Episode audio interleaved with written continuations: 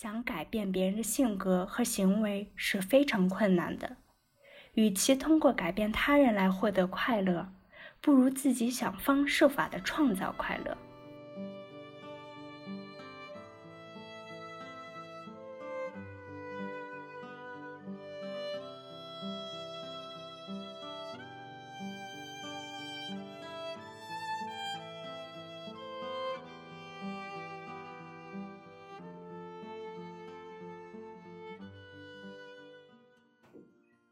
Hello，大家好，欢迎收听这一期的半碗烟火，我是鱼刺，我是枕头。这期节目我们想跟大家一起分享的是一部人生回忆录，来自日本一位心理医生中村恒子的《人间值得》。我呢是从豆瓣上找到这本书的，发现大家说它是典型的日式正能量，我就很好奇买了一本来读。读完后发现。全文并没有伐功精能，只是以口语化的文字，把自己从医七十年所学到的宝贵人生哲学和处世智慧娓娓道来。他没有市面上大多心理学指导一样引经据典，把国内外的心理学理论堆砌起来，让普通人望而生畏，而是通过对人生的总结来表现自己和这世间融合的过程。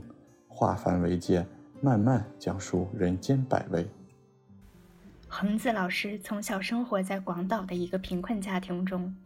一九三五年，广岛笼罩在战争的阴霾中，年仅十六岁的他独自踏上了求学之路。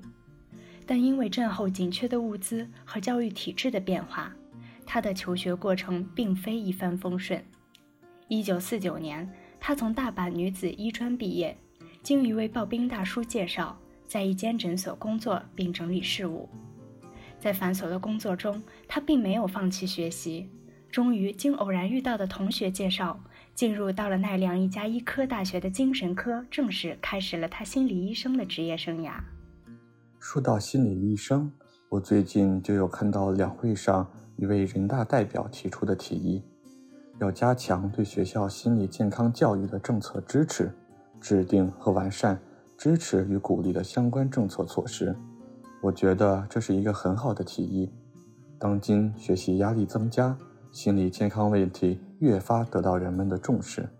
据近期流行病学调查，中国抑郁症终生患病率为百分之六点八，青少年抑郁症检出率为百分之二十四点六，其中重度抑郁症为百分之七点四。所以说，心理医生在当今社会尤其重要，而我们这本书的主人公就是一位经验丰富的心理医生。这本由他丰富的工作经验和生活经历提炼而成的人生指南，大致可以分为处事和处人两个方面。接下来，我们就从这两个角度选取文中的两个小故事，与大家分享一下。首先是在工作上的处事原则。我们现在总说同龄人焦虑、三十五岁焦虑等等，我们到底在焦虑什么呢？很多人在步入社会后，每天疲于奔命，薪水捉襟见肘，前途一片渺茫。我们常常想自己起早贪黑，日复一日地往返于公司和家庭的两点一线上，拥挤的地铁、高昂的房租、繁重的工作压在我们身上，我们为什么要过这样的生活呢？为了挣钱，恒子老师在书中是这样说道。所以，我们无需觉得自己拜金可耻。恒子在工作中一直坚持拒绝影响自己身体健康的工作，非工作时间就一定不考虑工作的事情，把身体健康当做第一位。在他的人生观念中，工作为了钱理所应当。是的，尤其对于年轻人而言。我们拥有更高的梦想，拥有更多的才华，也会遇到很多机会，让我们去选择更好的工作和更高的薪水。但是，当机遇还未到来，或者说梦想方兴未艾的时候，就必须先任劳任怨，养家糊口。所以，此时我们与其每日迷茫不安于现状，不如对目前的工作放低期待，只把它当做一个自然而然的习惯就好。没错。如果你现在所从事的工作并不是自己理想的工作，那就不如先将金钱作为动力坚持下去，逐步提升自己，并随时为未来的机遇做好准备。这就是恒子对工作上处事原则的感悟。说完处事原则，让我们再聊聊如何在生活中与人相处。恒子其实是把家庭和睦放在第一位的。在她二十七岁那年，她嫁给了一位比她大五岁的耳鼻科医生中村三雄。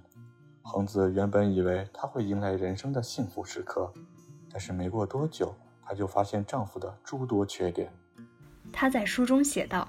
总之，他是在一家喝完又去另一家喝。作为耳鼻科医生，他能够认真工作，但每天下班后，他就和一帮酒友到大阪街头喝个不停。此外，丈夫还特别喜欢请客吃饭，完全不会考虑家里的事情，总是大手大脚的把工资花完。虽然有着这样一个大男子主义的丈夫。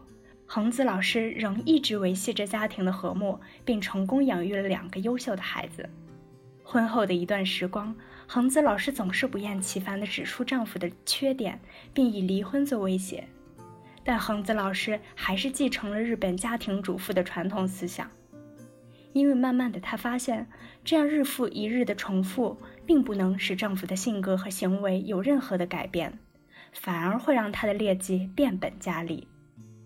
恒子老师便从中悟出，想改变别人的性格和行为是非常困难的。与其通过改变他人来获得快乐，不如自己想方设法地创造快乐。我们也可以把恒子老师的想法带到日常与别人的相处中。